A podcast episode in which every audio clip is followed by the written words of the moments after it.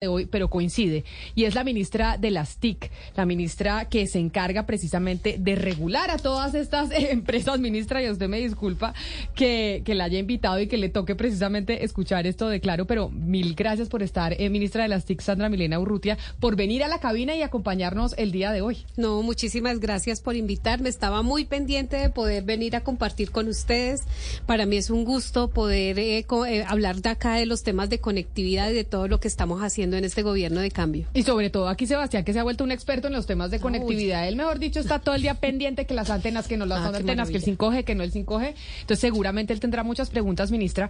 Pero yo quiero empezar por el nombramiento suyo. Se demoró. O sea, si hubo una novela frente a un ministerio y a un nombramiento, fue el suyo. Me estaban esperando, Camila. digamos que el gobierno todavía se ha demorado en nombrar algunos cargos, pero el suyo fue un nombramiento eh, que cuánto se demoró. ¿Usted la nombraron eh, hace cuánto? No hace Yo fui la última ministra en ser nombrada, me nombraron el 5 de septiembre. Exacto. ¿Por qué, ministra? ¿Por qué esa novela tan grande para que usted pudiera llegar a ese cargo? Un cargo supremamente importante, sobre todo porque la conectividad es algo que es transversal para cualquier cosa que quiera hacer un país.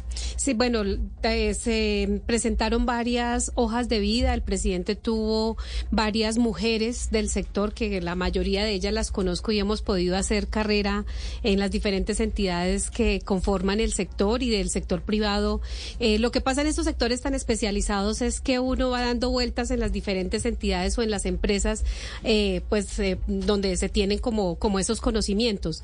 Eh, lo que entiendo al final cuando fui elegida como ministra es que de ese ramillete de 10 mujeres valiosas que estaban ahí con experiencia empezaron a descartar por diferentes razones. unas porque tenían, venían de la empresa privada, otras porque tenían pues algunos temas que iban a ser incompatible con su trabajo en el ministerio. Entonces yo sí creo que de verdad me estaban esperando. Pero eh, es un sector que es principalmente en Colombia dominado por las mujeres, porque sí es cierto que uno en la mm. cabeza tiene como telecomunicaciones de compañías de telefonía celular, etcétera, etcétera. A mí se me vienen a la cabeza mujeres. ¿Es un sector eh, dominado principalmente por las mujeres? Todavía en los cargos directivos eh, siguen siendo los hombres, los presidentes de las compañías, pero sí ya hemos logrado romper esos techos de cristal las mujeres y hoy en día, en lo que corresponde a mi generación, que somos los que llevamos más o menos 20 años en este sector, muchas de los dirigentes, por ejemplo, en la Comisión de Regulación de Comunicaciones, dos comisionadas son mujeres. En las diferentes eh, empresas hay vicepresidentas y directoras jurídicas o directoras de regulación que son mujeres. En los gremios hay vicepresidentas que son mujeres, pero todavía nos hace falta llegar a, esa, a ese otro escalón. Ahora sí, ministra, entrando a sus temas. En estos momentos el presidente Gustavo Petro está en Estados Unidos haciendo una visita oficial para muchas cosas. Pero en el mundo geopolítico, digamos que hay un enfrentamiento muy grande entre China y Estados Unidos. Y el enfrentamiento más grande entre China y Estados Unidos obedece a una cosa, a las 5G, que están peleando entre ambas potencias a ver quién va a cablear con 5G eh, los países. Por ejemplo, el Reino Unido dijo, yo China no permito que venga y nos, implante el, el 5G. Nosotros y a usted le va a tocar esa licitación. ¿En qué va esa licitación? ¿Cómo va a ser? ¿Y cuáles son los que creemos van a ser los oferentes? Sí, bueno, eh, nosotros tenemos un principio legal de neutralidad de red. Aquí en Colombia todos los que cumplan los principios que la Organización Internacional de Telecomunicaciones ha definido para que haya la posibilidad de interconectarse y que las comunicaciones se cursen en debida forma, bienvenidos sean. Aquí nosotros tenemos esa, ese principio legal. ¿Qué hemos hecho? Desde el 21 de diciembre publicamos al país una hoja de ruta de cómo serán tanto unas renovaciones de espectro que estamos trabajando como la subasta de 5G. ¿Qué encontré cuando llegué al ministerio? Que ya teníamos todo el camino listo para poder salir a esa subasta. ¿Por qué? Porque ya se habían hecho los análisis desde la Agencia Nacional del Espectro respecto a qué banda sería la que vamos a licitar. La Comisión de Regulación de Comunicaciones también había hecho el estudio de qué cambios regulatorios eran necesarios para la implementación de esas tecnologías y el Ministerio también tenía toda la, la documentación hecha. Es en ese documento que publiqué y que todavía lo pueden encontrar en la página web, pues le expliqué al país de una manera didáctica qué significa el 5G, qué significa estas subastas. Eh, ahí yo me fijé un cronograma autorregulado, en donde me puse unos tiempos para que el país sepa cómo van a ser eh, precisamente este proceso tan importante. ¿Y qué dije ahí? Que sacaba con este documento una resolución en donde me interesaba saber si habían manifestaciones de interés. Es decir, si en Colombia existen agentes interesados en licitar ese espectro. Eso es un requisito de, norma. Y lo que hicimos fue, en este primer trimestre, estructuré ya el equipo que va a diseñar las condiciones técnicas. En el segundo trimestre, eh, que ahora empezamos, ya he hecho unos eventos pedagógicos. Hice uno muy importante el mes pasado en el Museo Nacional, en donde trajimos los tomadores de decisiones de Latinoamérica que ya han implementado 5G. Y lo que vamos a hacer en este segundo trimestre es seguir llenándonos de información para que revisar el, toda la data que tenemos en Colombia y poder fijar esas condiciones. Y en el tercer trimestre haríamos la subasta. ¿Quiénes en la América Latina ya tienen 5G, ministra? ¿Qué países ya en, eh, tienen 5G en el continente? Bueno, ya en Brasil, en Chile, ya se tomaron esas decisiones importantes. Y ya sabemos cuáles son las empresas que están interesadas acá. Pues se sabe que Huawei es, eh, pues, licita en muchas partes del mundo para el tema de 5G.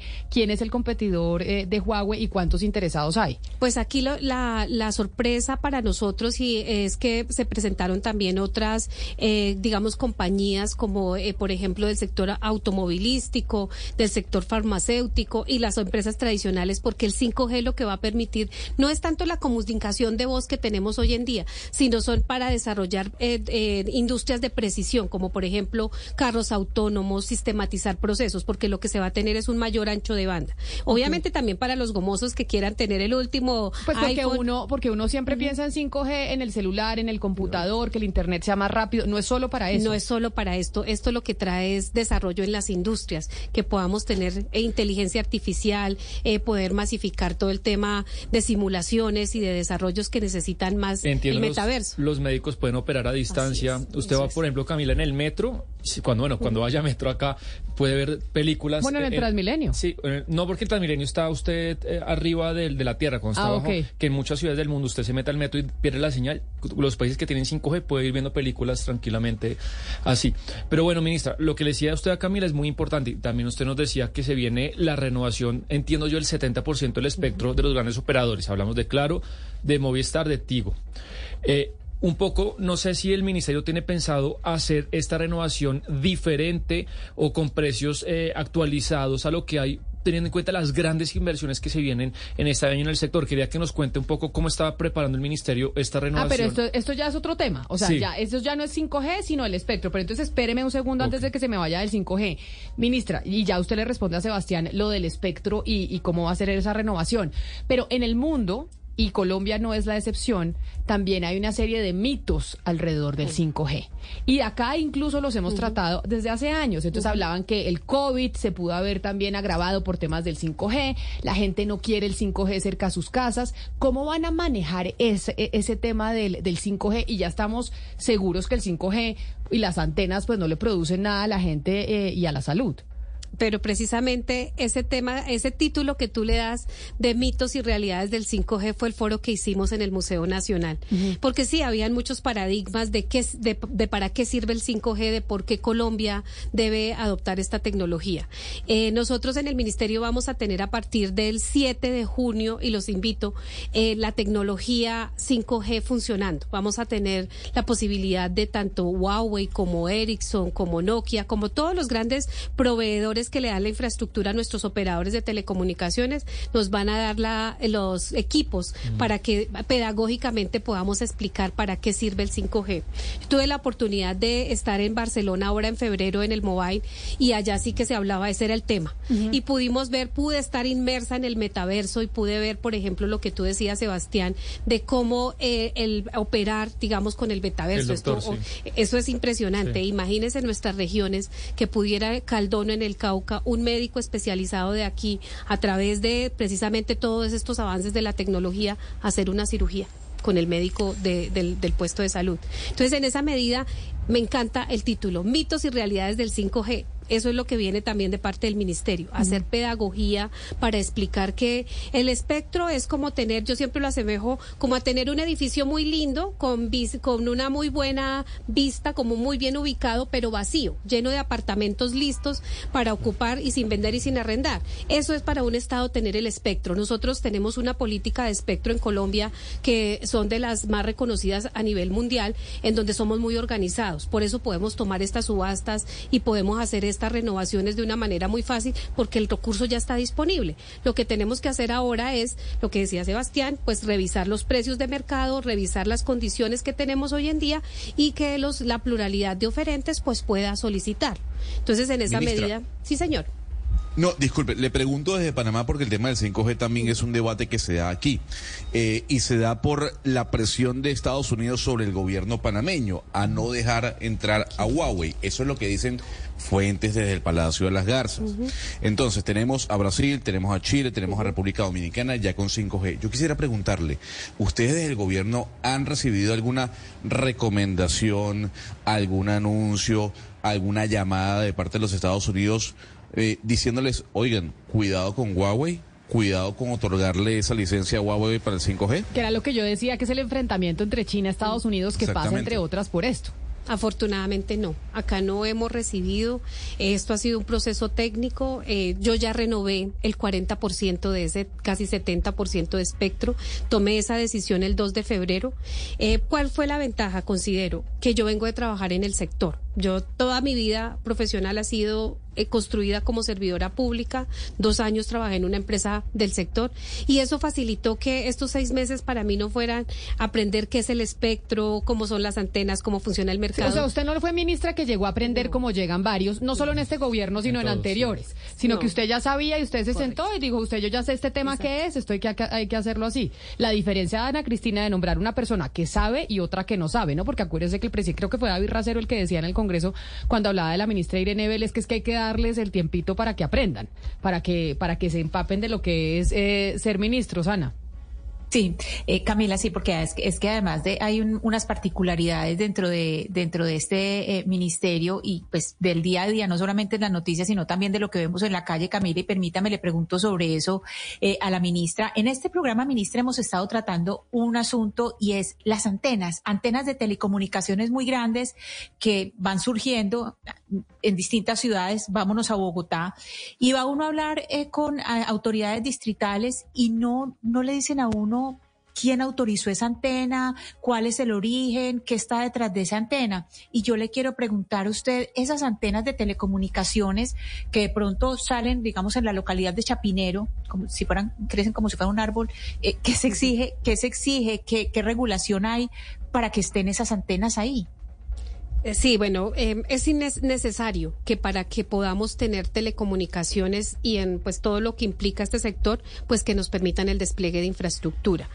Todo el tema de alturas, eh, de dónde deben estar eh, ubicadas, hay como dos regulaciones. El plan de ordenamiento territorial de los municipios es el que define cómo es, cómo va la, la, destinación de los diferentes usos del suelo y eso las antenas tienen que obedecer precisamente a esas posibilidades. Pero lo que nosotros les decimos a las entidades territoriales es que nos ayuden a que se pueda facilitar el despliegue de esas antenas. Las alturas y todo, pues también ya tienen una, digamos, el nivel de potencia, eh, ya está regulado por parte de la Comisión de Regulación de Comunicaciones. Así que autoridades para exigir el cumplimiento, en primer lugar, pues está la entidad territorial de, que es el que define el uso del suelo, y ya a nivel técnico, pues tenemos la Agencia Nacional del Espectro, la Comisión de Regulación de Comunicaciones. Pero es un requisito necesario si queremos ya saltar como esa eh, sin sabor que tenemos los colombianos de que no tenemos buena conectividad, es necesario que nos permitan pues la instalación de poner las antenas porque todavía porque todavía se siguen cayendo las llamadas mucho ministra y aquí nosotros en radio sí que lo que lo vivimos. Pero la gente tiene reticencia a dejar que se le ponga una antena cerca a su casa porque también existe el temor de que puede haber algún tipo de que puede ser contraproducente con, con la salud de la gente que vive cerca a las antenas.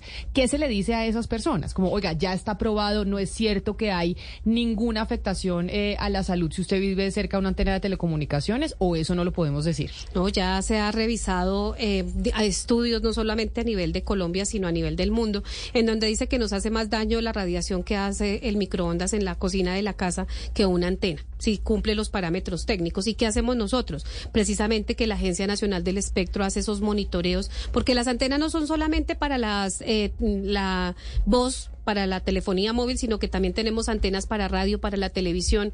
Es necesaria esta infraestructura para que el sector de TIC se pueda desarrollar.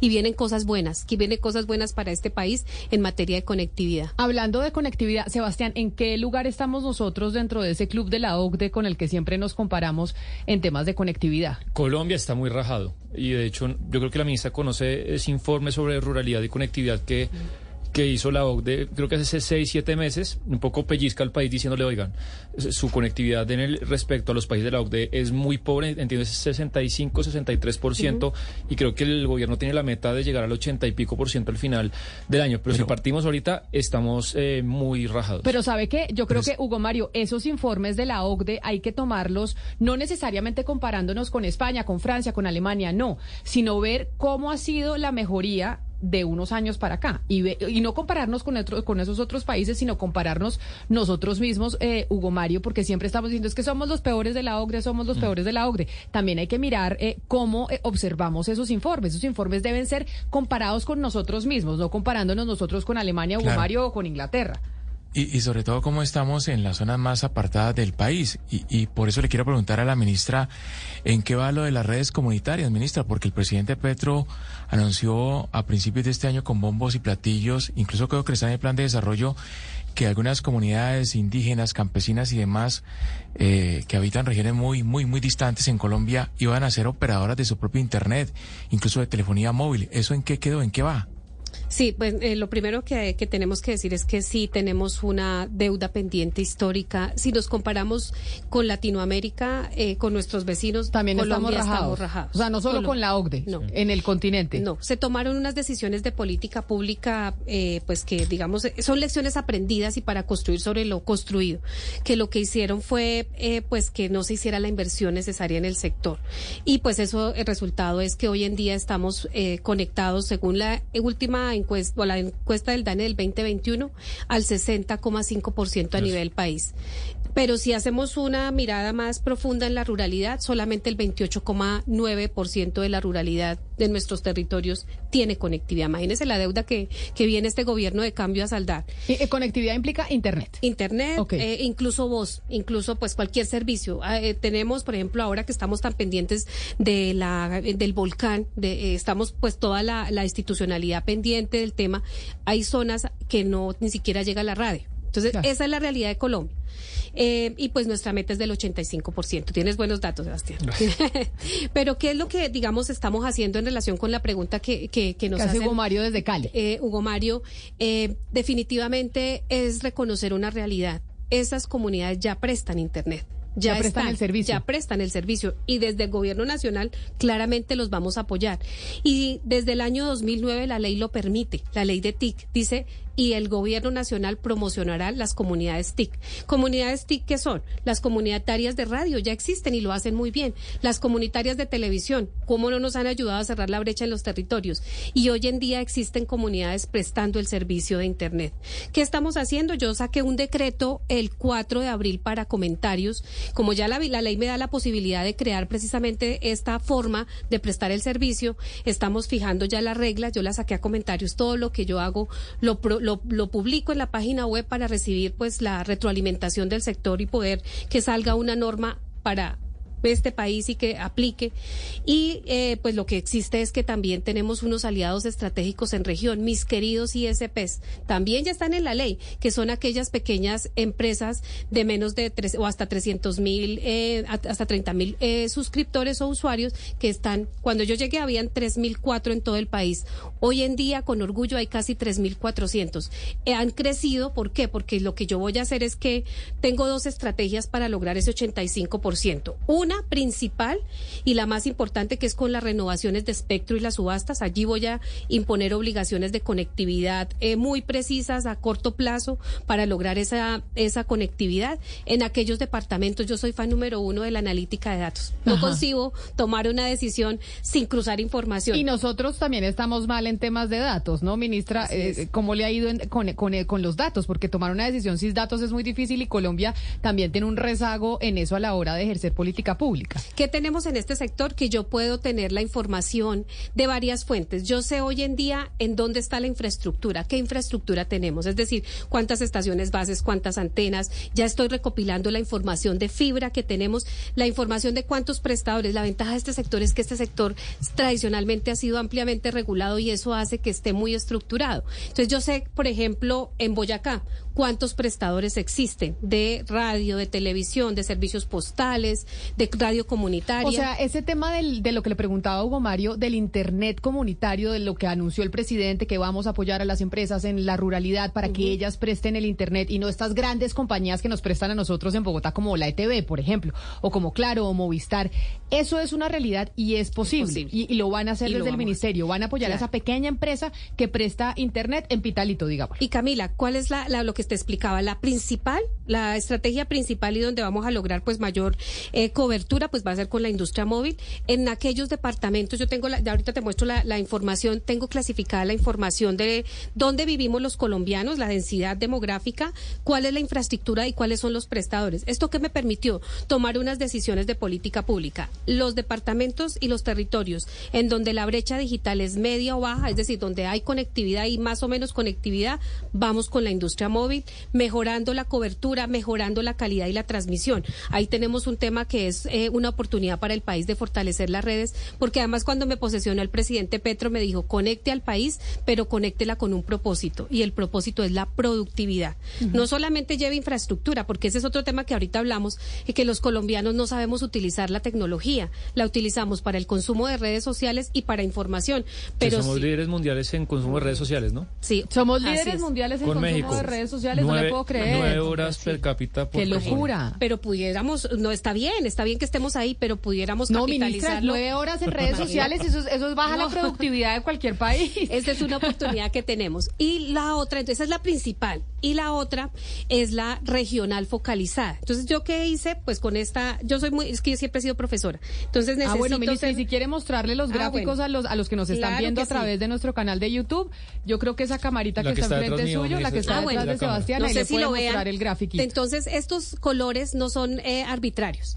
Los departamentos que están en azul y en amarillo es donde la brecha digital es media y baja. ¿Qué son los, qué departamentos? Eh, pues aquí tenemos, mira, los azules tenemos el departamento del Cesar, del norte de Santander, de Santander, de Cundinamarca, eh, Bolívar, Sucre, Córdoba, Antioquia, Risaralda. O sea, esos son los medianamente conectados, pero son los más conectados del país. Así es, son los más conectados del país. Los azules. Así es, los azules. Los amarillos, que son, por ejemplo, Arauca, Casanare, Meta, eh, eh, pues bueno, aquí hay un tema. Yo que soy de región y que voy a Boyacá eh, permanentemente. Esta es data tomada de un escritorio, del, que son los datos que tenemos, que es lo que tú decías, que tenemos una información y pues hay, es la oficial, pero si uno va a la vida real, por ejemplo, en, en Boyacá, si yo voy para mi pueblo, para Quitania, la conectividad está bien en el casco urbano, pero si yo ya voy a, a una vereda, pues ahí ya se degrada. Entonces, estos, si bien hay una conectividad, pues tenemos que mejorar.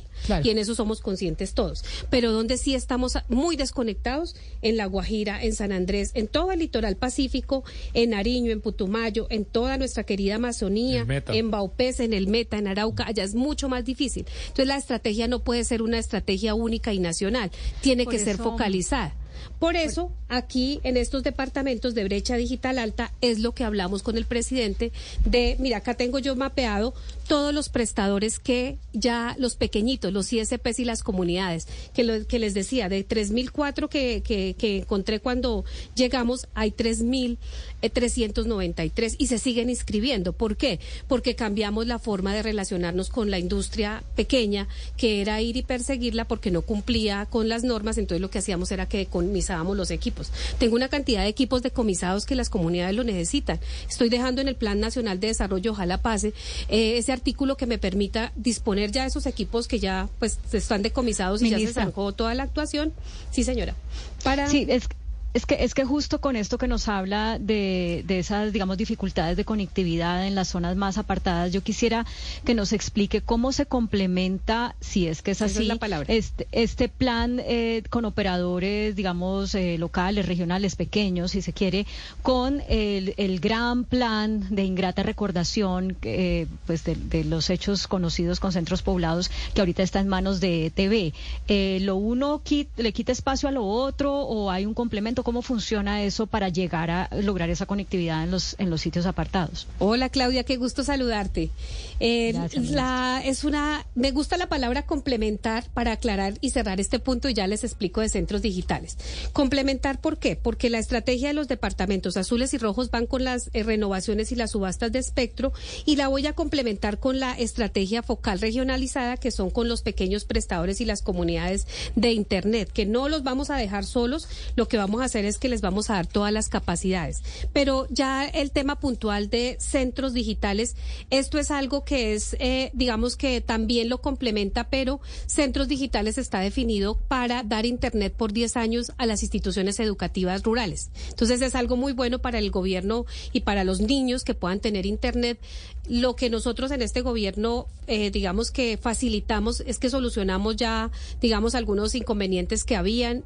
Eh, pusimos una vigilancia muy clara para que se cumplan los cronogramas y lo que estamos aportando de nuevo es que estamos dando computadores, porque como se definió el proyecto era solo conectividad, pero en Colombia no solamente tenemos la brecha de acceso, que es tener la infraestructura, la brecha de habilidades para pasar precisamente de dejar eh, de estar nueve horas en, en redes sociales, o sea, habilidades digitales que puedan saber que pueden hacer programación, análisis de datos, que pueden generar contenidos, sino que también tenemos una brecha de dispositivos en, si analizamos los datos que tenemos oficiales, por ejemplo, en, en, la, en la zona rural solamente el 11% de los colombianos tiene un computador y teléfonos inteligentes solo el 50%.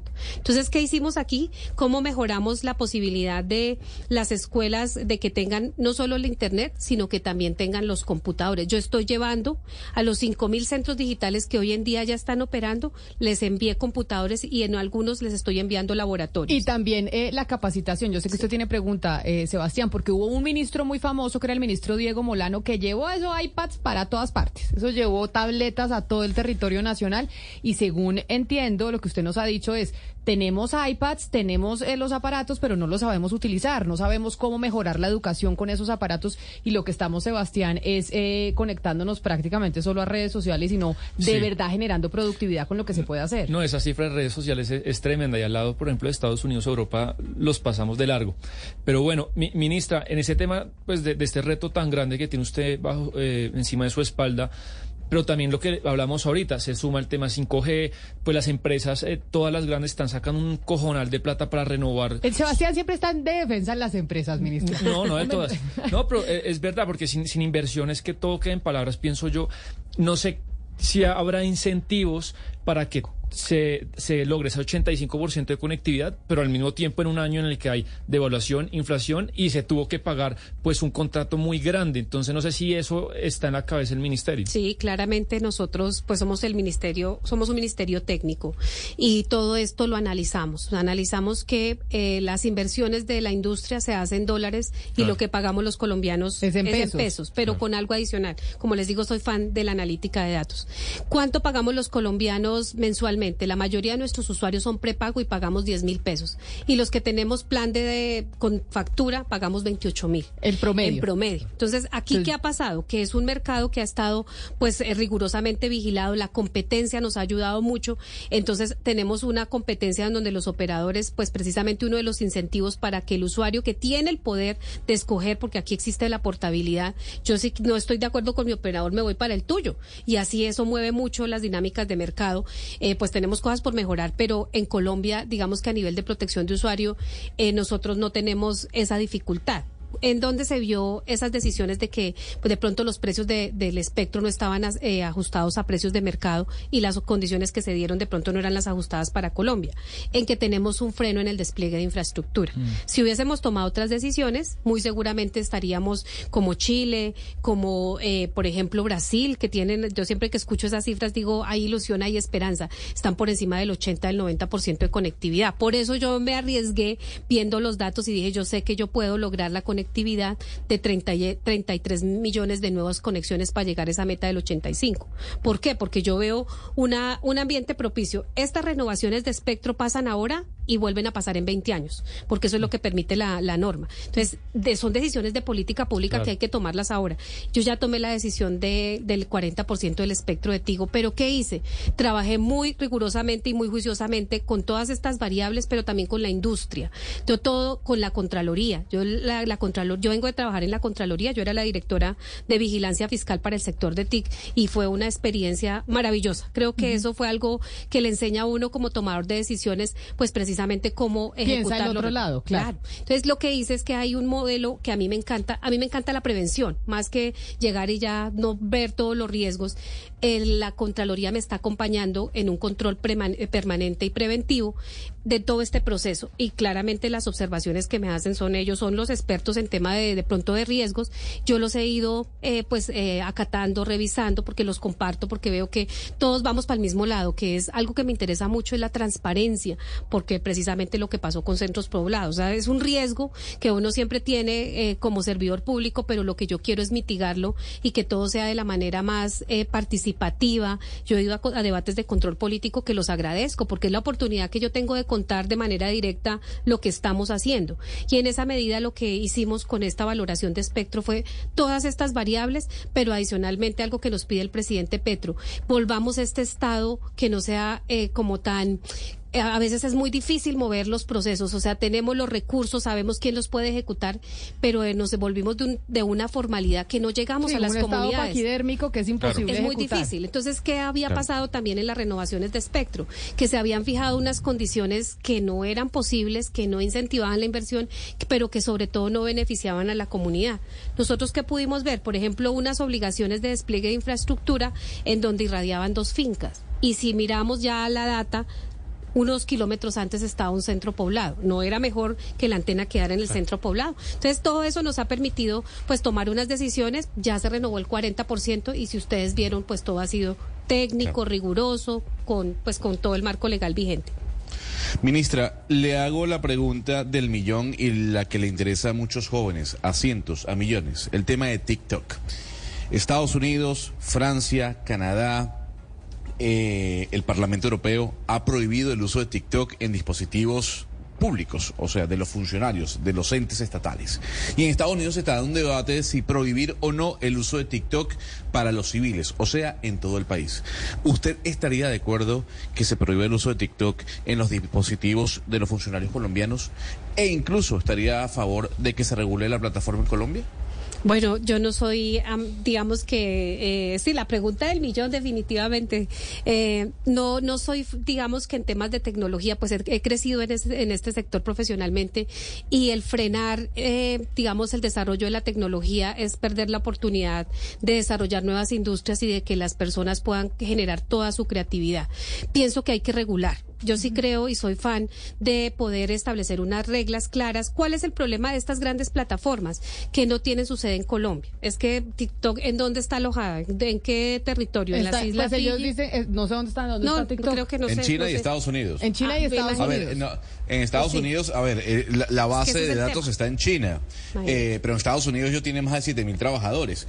Pero a mí lo, lo, lo que yo quisiera saber es, más allá de la regulación per se, que seguramente muchos de los oyentes están de acuerdo con no solo TikTok, sino con todas las plataformas digitales o redes sociales, es, ¿usted estaría de acuerdo que el gobierno colombiano tome la misma decisión que el gobierno francés, por ejemplo, Y es no utilizar TikTok en dispositivos estatales. Yo pienso que esas prohibiciones así tan tajantes, eh, pues no nos estaríamos perdiendo la forma de comunicarnos con la juventud. Yo no tengo TikTok, la verdad, porque no, no me siento cómoda, no siento que sea para mi generación y para como soy, pero yo sí creo eh, que el ministerio tiene TikTok porque es que ahí tengo colombianos y nosotros nuestra visión no es lo que yo crea como funcionario, sino es un país. Yo sí que voy, le voy a dar una primicia aquí porque ustedes me caen muy bien. A ver, ministra. y es que voy a lanzar un proyecto que le he puesto el corazón y que es eh, enseñar el uso seguro de las TIC, es darle esas capacidades a, por ejemplo, nosotros que tenemos hijos, pues como uno le habla a un niño, por ejemplo, escuchaba esta mañana el reto de una niña que me parece terrible, de era desaparecer 48 horas, o sea, uno se, la niña salió de 8 años hoy en Bogotá, salió de su casa cumpliendo un reto de las redes sociales y se desapareció 48 horas. Eh, ¿Cómo se maneja esto? Yo creo que no es con la prohibición, sino es con conocimiento, con poderles decir a los papás, mira, ten esto presente, enséñales qué es el grooming, diles qué es el ciberbullying, eh, que las pantallas hay que no mandar los datos personales. Creo que es más generar esas capacidades y lo digo como, como, como profesora que soy, como mamá que soy, eso me interesa, pero creo que la prohibición no, porque si lo prohíbo, eso se vuelve más apetecido, creo yo, y pues no sabemos ahí sí cómo tener ese control. ¿Qué sí debe existir? Pedagogía y reglas claras la primicia es que en mayo voy a lanzar ese proyecto que le he puesto el alma, que es para cuidar otro tema bien importante y es la salud mental y sobre todo de las mujeres.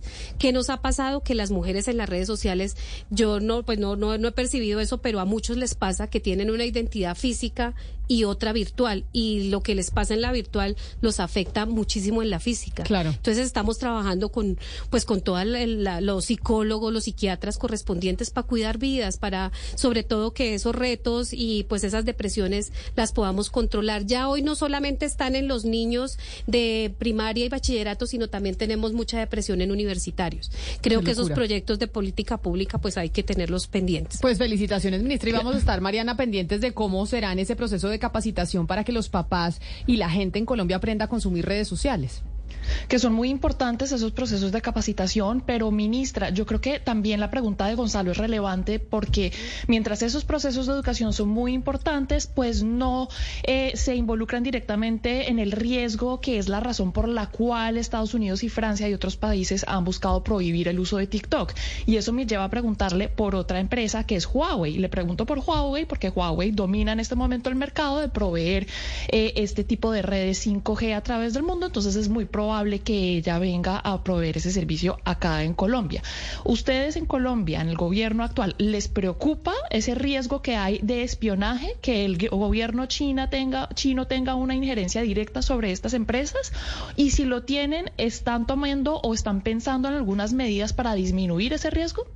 Bueno, mm, gracias. Sí, definitivamente eh, Gonzalo pues eh, nos ilustra de algo que es necesario y de, sí, en efecto, es una de otra deuda que vinimos a salvar, que es precisamente o a saldar, que es precisamente todo el tema de capacidades digitales, de, de el uso adecuado de las redes sociales y de la tecnología, que para eso ya tenemos una estrategia.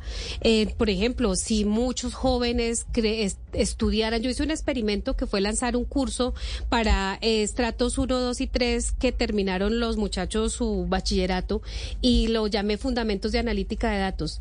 El curso había la posibilidad de formar a 8 mil colombianos, se presentaron 24 mil, pero lo bueno fue que les hicieron un examen y viera la pilera que tenemos en región. Yo contraté los más pilos y lo que estoy haciendo es que de ahí surgió otro proyecto que se llama Enganchatic, que necesitamos llevar la conectividad, el talento existe. Claro, Chinos durísimos en programación, en, en creación de contenidos, pero, en seguridad. Sobre el tema de la ciberseguridad, más allá de lo de China y de lo de Huawei, que hemos hablado bastante, sí hemos tenido unos ataques a los servidores de varias organizaciones eh, institucionales. Tuvimos un ataque gigantesco al INVIMA. Nosotros aquí en eh, Caracol Televisión también fuimos víctimas, los colegas de Caracol Radio han sido víctimas. Es decir, se están experimentando una serie de ataques de compañías de hackers, de delincuentes cibernéticos alrededor del mundo que ya están atacando las eh, entidades públicas del país. ¿Qué estamos haciendo nosotros para protegernos frente a eso?